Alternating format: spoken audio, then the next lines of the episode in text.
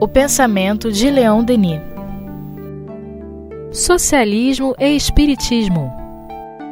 Com Luzia Matias, Graça Bueno, Ana Cristina e Jailton Pinheiro. Olá, amigos. Estamos aqui mais uma vez para o estudo do livro Socialismo e Espiritismo de Leon Denis, ainda no seu capítulo 2. Nos diz Leon Denis: Vários leitores desta revista querem saber o que penso da crise atual, janeiro de 1924. Minha opinião pessoal pouco importa. Prefiro resumir aqui como resposta as instruções dadas por nossos guias espirituais sobre esse tema complexo e delicado. Quer ver que crise é essa, Luzia? Tem um asterisco, né? Tem, vamos ver o que, que diz aqui. É, Leon Denis refere-se à crise de, da desvalorização do franco francês frente ao dólar americano. Olha, já naquela época. Então vamos lá. Então vamos ver o que os guias espirituais diz, diziam. Uhum. As lições da guerra, resumem eles, não trouxeram os frutos que poderíamos esperar. Passado o perigo da guerra, a matéria cai pesadamente sobre o espírito. Ela excitou os apetites, a avidez. Como parar esse transbordar de paixões que nos arrasta para o abismo, suprimindo o meio que as desencadeia, o dinheiro? Daí a crise financeira que se vicia o momento atual. Estamos longe disso, né? crise? O que é crise?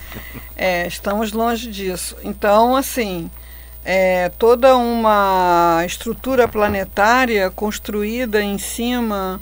É, uma vez eu assisti uma aula de um professor na PUC e ele falar do Deus Mercado, né? Hum. Então é como a gente assistiu, né, em várias épocas da humanidade, os sacrifícios sendo feitos aos deuses, né? Sacrifícios da, de produtos de cultivo, de animais, de pessoas, né? Agora se sacrifica ao Deus mercado. Então a gente tem toda uma estrutura social montada em cima do mercado, né?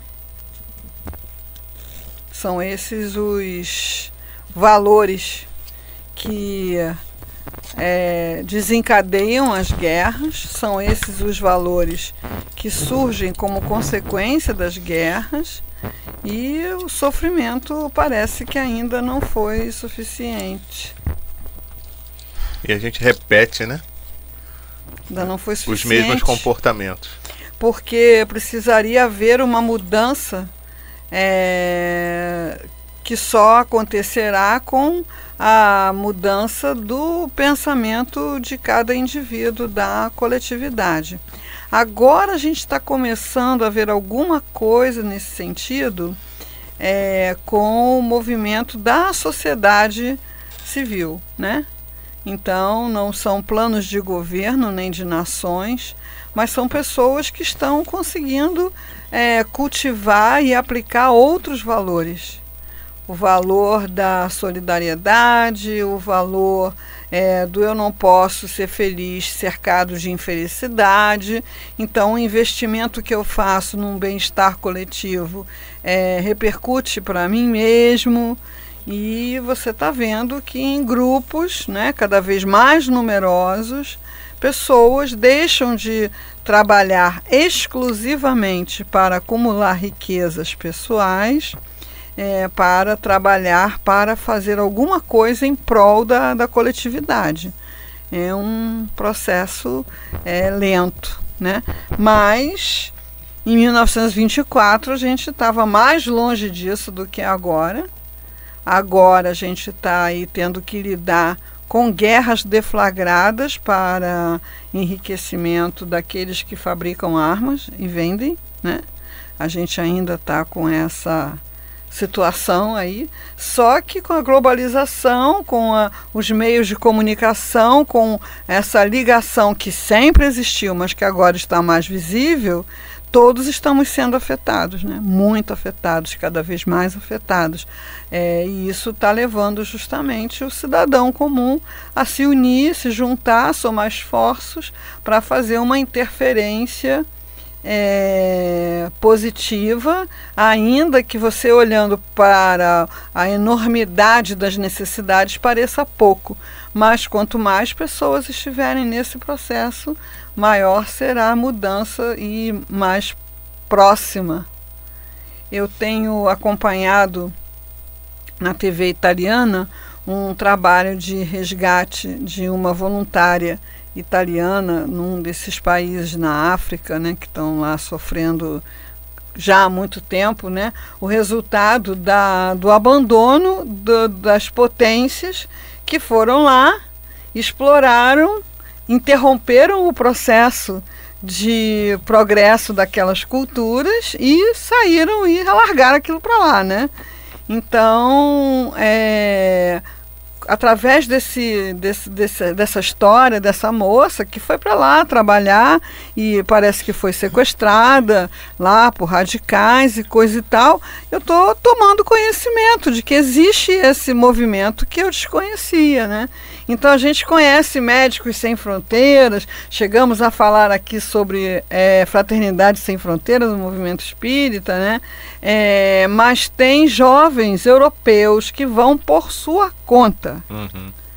morar em aldeias na África para é, ajudar, ensinar, alavancar, socorrer dentro do possível, né? Com risco de serem mortos, né? jovens. então, assim, é, eles estão entrevistando alguns jovens que conheceram a moça e tal, e falando desse trabalho. E eu fico olhando assim para aquilo, né? Digo, olha, né? essa é a mudança. Esses não estão preocupados com dinheiro. Não. então é possível é possível. É possível. Fora das ordens religiosas, fora do, da, das coisas patrocinadas por grandes potências. Dos movimentos políticos. Já existe, já né? existe, é, quer dizer, sempre existiu, mas está ganhando corpo, né? Uma, uma geração de, de pessoas que tem já, já reencarna com esse propósito. Né? Isso é sensacional. Agora, ainda estamos nessa crise que estava lá em 1924 e que ainda está aí, sei lá até quando vai durar, né? Vocês devem sentir-se atingidos do ponto de vista social ou financeiro. Cada um deve fazer uma análise, interrogar o passado e medir suas próprias responsabilidades. Então, somente uma transformação poder-se-á produzir segundo lei imanente e superior, todo capital adquirido inescrupulosamente, sem trabalho, será volatilizado. Pode-se prever inúmeras ruínas e a queda de vários grandes estabelecimentos. Não é? Acho que o Leon Denis tinha visões do futuro. Não, ele fazia o que hoje é, já, a gente sabe que já é feito é, justamente por essas pessoas que querem investir dinheiro, né? São prospecções que olham lá para a situação, para aquela construção e, e projetam o futuro. E bom, isso aqui, continuando a evoluir dessa forma, vai resultar naquilo. Isso é feito para montar um negócio, para montar uma empresa é, e para uma aplicação de recursos materiais e para tudo. E Leon Denis fazia isso. Isso aí foi antes, pouco antes do, do crash da Bolsa de Nova York. Isso. Né? E da grande recessão nos Estados Unidos. É. E da crise da Alemanha, né? que acabou resultando na Segunda Guerra Mundial. É. Né, que o dinheiro estava tão desvalorizado que as, as crianças faziam pipa das notas, né? Nossa. Sob a ótica espiritual, é preciso regenerar a massa através do trabalho e de uma nova orientação, pois é com o trabalho que se criam os meios necessários para mudança, as mudanças que são as fontes vitais da existência. O que serve para a troca? O dinheiro. Logo, o dinheiro, que desde a guerra perdera o seu valor graças à difusão que teve, deve deverá recuperá-lo gradualmente através do esforço e do trabalho nacionais. Os nossos vizinhos conspiram contra vós, mas suas intrigas voltar-se-ão contra eles próprios.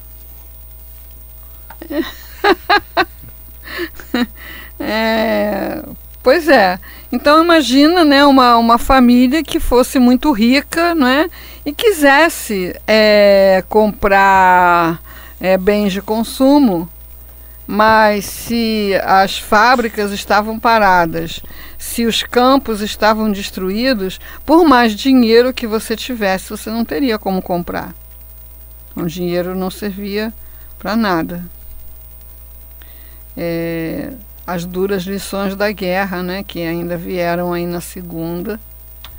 E a gente começa, quem está é, fazendo esse contato com Leon Denis, começa a ampliar essa imagem, esse retrato não é, de Leon Denis, de um filósofo, verdadeiramente um filósofo, um futurólogo, é, um economista e com algumas notas de patriotismo. Sempre. Como não poderia deixar de ser. Então você vai mandar um missionário, né, que vai cumprir a sua missão num país que vai é, estar envolvido em guerras. Você vai mandar um que não tem esse forte sentimento patriótico? Ele vai chegar e dizer aqui, ah, o que, que o alemão quer? Cara, dá esse troço para ele. não rola, né? Não rola. Mas tem pessoas que ficam muito incomodadas com esse patriotismo do Leon Denis quando ele aparece é, num ou no outro texto, mas ele é, lutou até a última página do último livro para acordar a França para a responsabilidade da missão que ela recebeu ao, ao receber o Espiritismo. E não teve jeito. Ele teve que vir para Bento Ribeiro. Ele veio para Bento Ribeiro. Porque na França não deu. É. Então, rolou, né? daqui de Bento Ribeiro, de Salvador, uhum. para o mundo é, do interior de Minas Gerais para o mundo, né? É, porque a França realmente não, não deu conta. Mas ele era determinado a despertar a França, acordar a França para os seus destinos, né? E foi para isso que ele veio. E a gente é, se apodera desse conteúdo e compreende né, esse patriotismo dele. Sem pro... Eu não tenho problema nenhum com isso. É. Não morro de amores pela França, mas morro de amores por Leon Denis. Leon Denis. Então, então. Uhum. Será após as perdas, não de vidas humanas, mas sim de fortunas, que vosso povo compreenderá melhor a lei do trabalho, e a ela submeter-se-á de bom grado ela ainda está no estágio do medo, que é o começo da sabedoria. A crise será solucionada através do jogo dos eventos que o além julgou necessário deixar amadurecer. É preciso aguardar para que chegue o momento da solução dessa crise de lutas econômicas e políticas. Então, quando o espírito se comunica através de um grupo para falar de futuro, as coisas ficam complicadas, porque a visão do, dos desencarnados sobre o futuro é diferente da nossa visão sobre o futuro. Então, nós temos uma estimativa de vida não é, de 100 anos. não é? Então, quando a gente quer saber sobre o futuro, a gente quer saber o que vai acontecer no máximo nos próximos 100 anos mas o espírito que está desencarnado, o futuro dele é eternidade, né? Então, às vezes, a gente vê isso muito na, na palavra de Jesus, anotada pelos evangelistas, né? Essa geração não passará sem que essas coisas aconteçam. Que geração? Uhum. É. né? Que geração? Não aquela geração de corpos, né? Geração de espíritos que tiveram contato com aquele aprendizado. Então, o Leon Denis recebeu lá essas mensagens lá no grupo dele e ele entendeu que essas previsões eram para acontecer naquele momento ali. Mas os espíritos estão falando do futuro espiritual, que é o que vai acontecer. Uma hora a humanidade vai se dar conta de que não existem fronteiras. Uhum.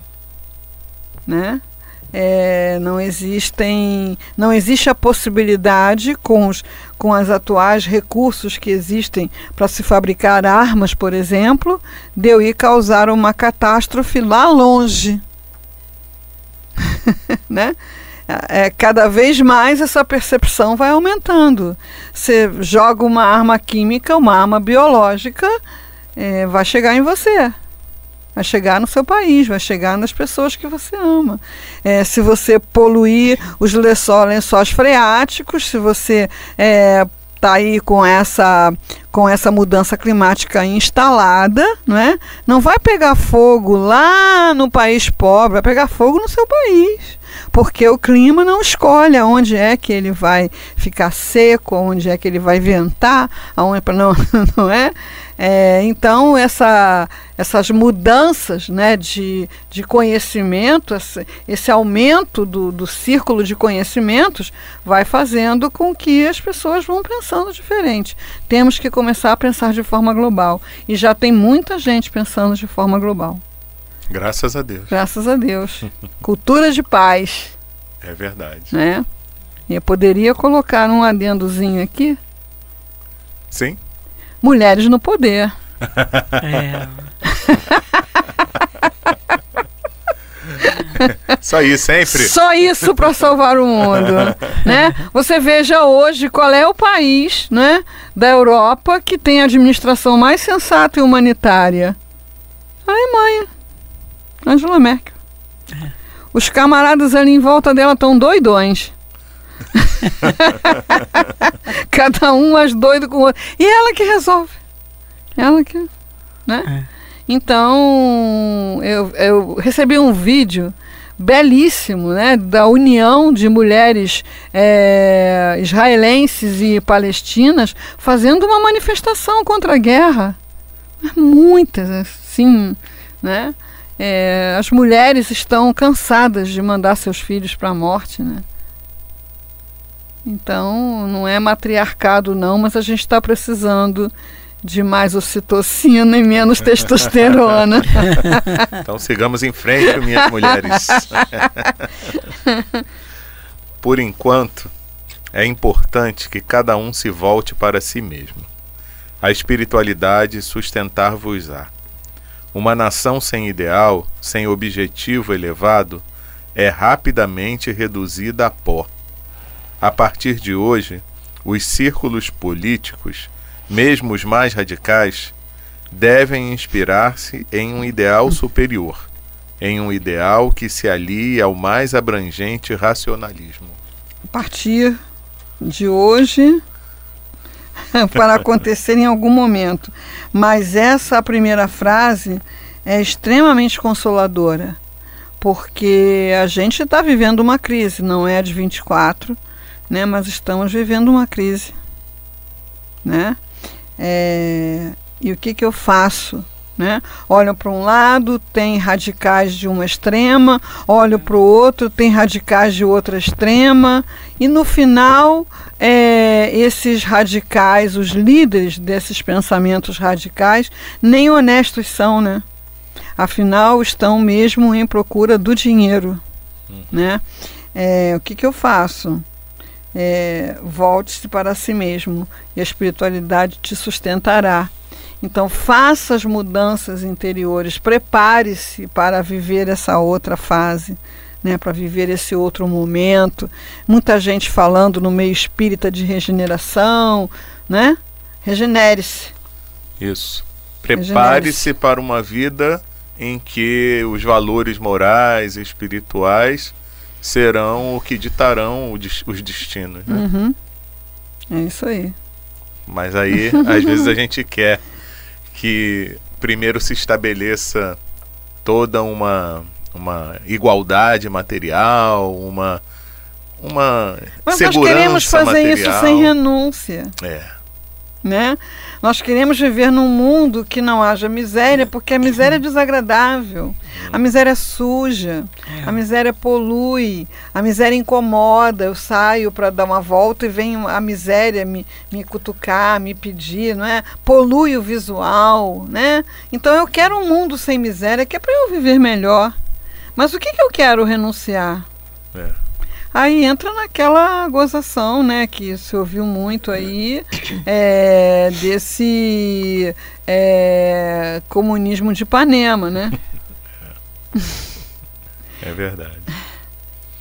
Assim como para contemplar um afresco, um quadro, é necessário um certo recuo do observador para julgar nossa civilização ocidental, é preciso observá-la do alto. Que legal, né, essa comparação. Quando sob seus aspectos brilhantes descortina-se o longo cortejo de seus erros, defeitos, misérias morais. Sua maior falha foi a de ter dado muito espaço para as coisas materiais, passageiras e perecíveis, em detrimento do espírito, cuja vida é imortal e infinita. Daí uma contradição com a lei suprema da evolução, e dessa contradição decorre o estado social, uma situação confusa, falseada e às vezes dolorosa. Muito legal, né? né? E tudo a ver com o que a gente estava falando, Sim. refletindo. Sim. Aí você olha para para essas cidades, né, monumentais com seus prédios gigantescos, né, e viadutos e automóveis e, e o moral, como é que tá? Vamos ter que dar uma distância para poder enxergar. Enfim. Como é que está o estado mental das criaturas, emocional, Uhum. diante de tudo isso, né? É. Preparadas para suportar os reveses da vida, que Ah. batem às vezes na nossa porta e nem perguntam se já está na hora ou não. Você vê o que? Uma grande infantilidade, não é? Pessoas infantilizadas, porque embarcam nesses convites e não fazem uma, uma autoavaliação, né? Eu tive, sexta-feira, meu marido achou de ir na, no Extra comprar um, um, uma televisão na Black Friday. Ah, que legal, hein? A gente entrou, ficou lá uns 10 a 15 minutos e saímos esbaforidos, né? E você via pessoas muito simples, né? Com aqueles carrinhos de mercado, com aquela televisão gigantesca. E você fica pensando, onde que essa pessoa mora? Para botar uma televisão dessa. Então não é uma questão de você dizer que aquela pessoa não merece uma televisão dessa. Ela merece, merece muito mais. Mas é você pensar, não é? No peso do investimento econômico que essa pessoa está fazendo, né? Do, da onde ela vai tirar esse recurso, vai tirar daquilo que é mais essencial, vai se endividar e vai pôr uma televisão num espaço totalmente inadequado que não vai fazer mal à saúde, né?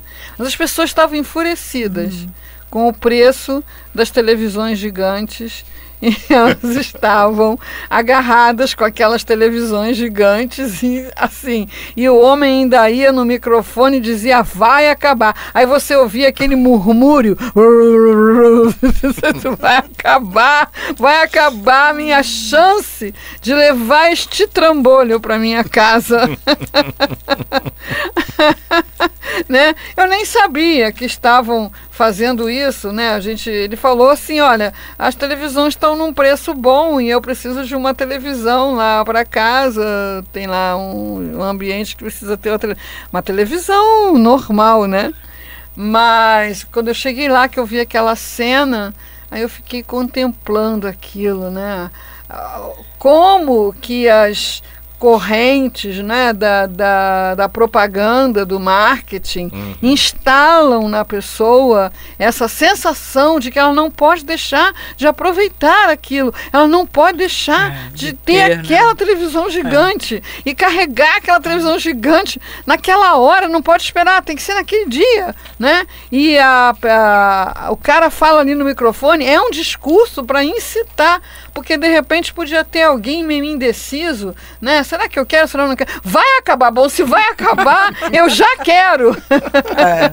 né? e a quantidade nada. de lixo que vai sendo produzido.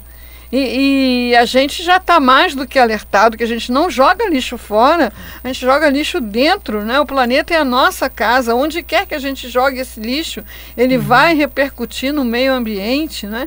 E fica, meu Deus do céu, o que é isso, né? Uma loucura completa.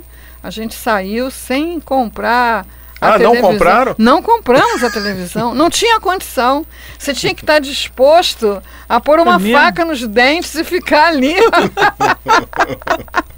Enfrentar. Naquela perturbação de, meu Deus do céu, fora da Black Friday, ela vai estar tá, talvez custando uns 300 reais a mais. A gente paga, entendeu? Que ficar aqui nessa. Olha, é uma coisa horrível. E ele ainda tentou falar para a menina: olha, você não. Eu estou no consultório. Você pode guardar para mim? Eu venho pegar amanhã. Não, porque vai acabar.